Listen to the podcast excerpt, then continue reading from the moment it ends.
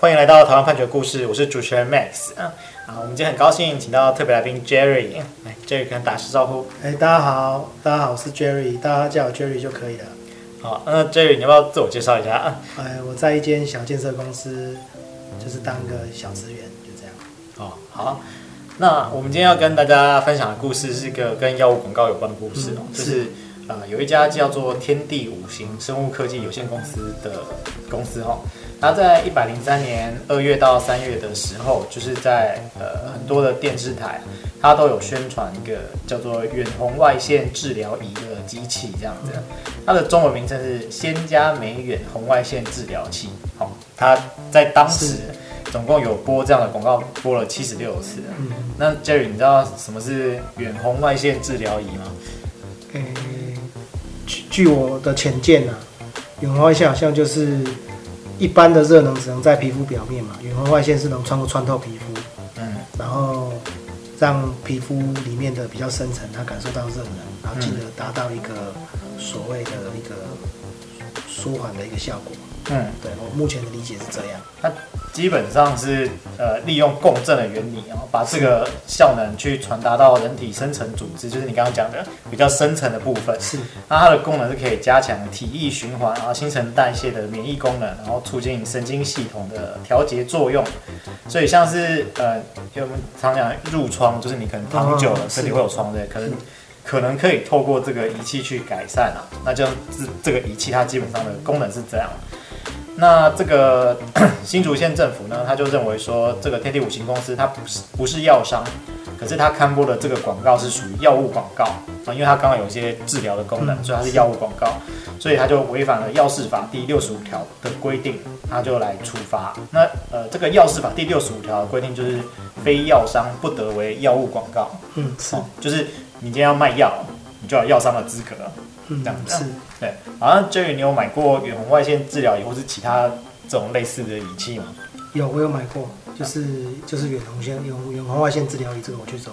那你觉得用了感觉如何？我觉得还不错哎，就是如果像。你你今天如果比如说肌肉比较酸痛或什么的，照一下红外线，确实比较舒缓。哦，还有照颈椎啊。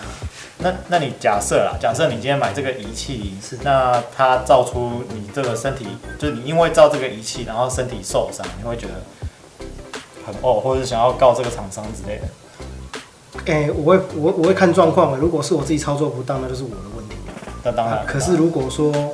呃，今天我遵循他的操作模式，可是我又受伤了，那我当然觉得这个厂商当然有部分的责任的。嗯，所以就是说，因为这个仪器它宣称就是有治疗的功能嘛，是。可是它如果最后其实没有治疗，甚至反而会伤害到你的话，那这个东西就是需要被管制的。所以我们药事法才会规定说，呃，非药商不可以为药物广告。是。好，那所以。在这个案子里面，就是天地五行公司，它就不是药商，所以它有看药物广告。那这个部分其实，呃，天地五行公司它也没有争执，只是说在罚款的数额这个部分啊，新竹县政府它本来在一百零三年八月的时候，它是罚三百二十万，后来新竹县政府它自己撤销这个处分，另外在十月的时候，它去裁罚一千五百二十万。它这一件就是变成说用呃每每一次广告，它就是用二十万元来计罚款。那因为有七十六件，算起来就是一千五百多万。那这个天地五行公司他就觉得这实在是太多了，所以他就就提起了这个诉讼。好，那这个天地五行公司他就是说，虽然呃他是播了很多次啊，播了七十六次，可是他事实上就是。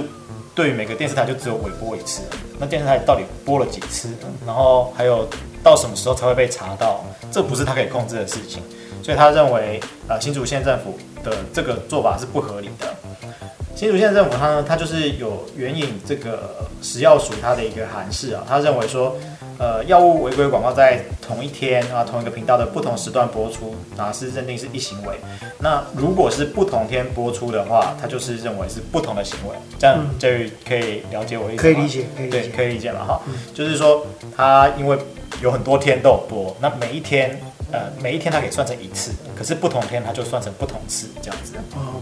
了解，对，那这个案子到了这个台北高等行政法院啊，他就判决天地五行公司败诉。那天地五行公司他就呃上诉到最高行政法院，最高行政法院他就是说，啊，食药署的这个函释啊，啊，他认为就是虽然说他提出刚刚那个判断标准啊，但是他最后面也有提到说，行为人他在违规宣播广告的行为数，还是要看具体个案的事实情节啊，那依据这个行为人的主观犯意来斟酌，所以这个高等行政法院他没有去说。你为什么有这么多个行为这件事情去做论述？是对，所以呃，他就把这个案子发回去给台北高等行政法院。是，好，那台北高等行政法院呢，这是虽然虽然跟他第一次审一样，都是台北高等行政法院，可是因为就是不同的法官嘛，所以他的见解这次的见解就不一样。他就说，呃，这个韩氏呢，它是只有以。播出日还有播出频道，然后来做判断标准。好，可是这个东西它跟药事法第九十五条第一项规定是不符的，所以他认为这个东西违反一行为不二法的这个原则。至于知道什么是一行为不二法吗？嗯，大概能够理解，就同一个行为不能够罚两次。对，因为就是呃，理论上你一个行为就罚一次就够了，为什么可以罚两次？对，那、啊、你可以罚两次，说不定可以罚三次，那不没完没了这样子。没错。好，所以他认为说这个函式他本来就可以去拒绝去适用，所以呃，他用这个方式去认定行为数，他就觉得这样是不合理的。然后再来呢，他就是说，呃，这个原告他在一百零二年十月二十二日到一百零三年三月二十三日哦，他是在这个这些频道他托播这些广告，他都是基于招揽销售远红外线治疗仪的目的。那所以他认为这是一个长期持续反复宣播细针广告，他认为是违反同一个行政法上义务的接续犯。简单来讲，他就说你这是同样的一次行为，因为你的目的是相相同的嘛，就是要推广这个广告。对。那所以我们就认为你这是一个行为，所以你呃用切割成数个行为，然后去呃把它罚一千五百多万元，这样就不合理。对。是。OK。那 Jerry 你觉得呃？这个法院的判决，因为台北高等行政法院它就有两个不同的见解了。是，那你觉得呃哪一个比较合理，或是你的想法是什么？我觉得要看他的主观翻译吧。假如他主观翻译是一次，嗯、那他这个一次当中，他必须经由很多次的托播的次数来满足他行为的一次。那我觉得，我认为后面判的是比较有道理，就是一行为。嗯，我个人的浅见的。就是我们在做行为的时候，其实你都通常是有一个目的。对。那你既然目的是相同，你只是做了很多次，那你每一次都要罚，可能有时候在有些状况可能是不合理的这样子。对，没错。对。对对对。那呃，Jerry，你知道药物有包括哪些吗？药物哦。对，因为我们说非药商不可以做药物广告嘛。嗯。那。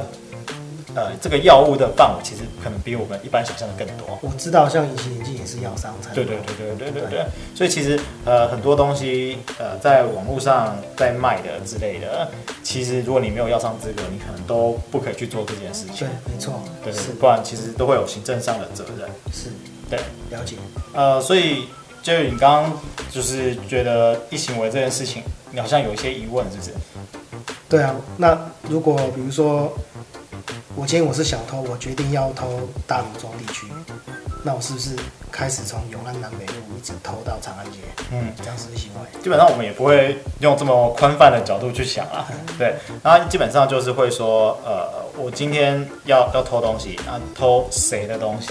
那因为你在，比方说你偷呃一条街上 A B C D E 五户人家好了，那呃偷了偷了 A 之后，你还可以决定你不要偷 B。偷了 B 之后，你可以决定不要投投 C，所以其实它我们在判断上它就会是不一样的行为，这样子。是。对，这样这样子你可以理解他在判断上是这样。那因为你在呃委托广告的时候，是不会去说我我这个广告我播五次，然后就结束这样子，或或者是说就就算是这样好了，那那那五次也只能算成一个行为，对。对，因为你只做了一次行为。嗯，对啊，今天这个讨论可能对大家来说会比较生硬一点啊。不过其实，呃，我们在碰到行政机关的时候，很多时候，呃，你就是会会碰到这样的问题，像是我们以前常听到就是停车违规停车，它到底可不可以连续采罚？这个也是行政法上经常讨论的事情，这样子啊，嗯，对啊，了解。同时，我们也是跟大家分享啊，就是呃，虽然都是台北高等行政法院，可是他做出了不一样的见解哦，所以有时候判决的结果确实不见得一定怎样，这样子。对对对。好，那我们今天跟大家分享的是台北高等行政法院一百零四年度诉字第四百六十四号判决。那它的更一审啊，就是他发回来的这个判决是台北高等行政法院一百零五年度诉更一字第九十六号判决。我们每周一都会更新啊，欢迎大家呃可以回馈给我们啊，也希望大家可以多赞助我们，谢谢大家。好，谢谢大家。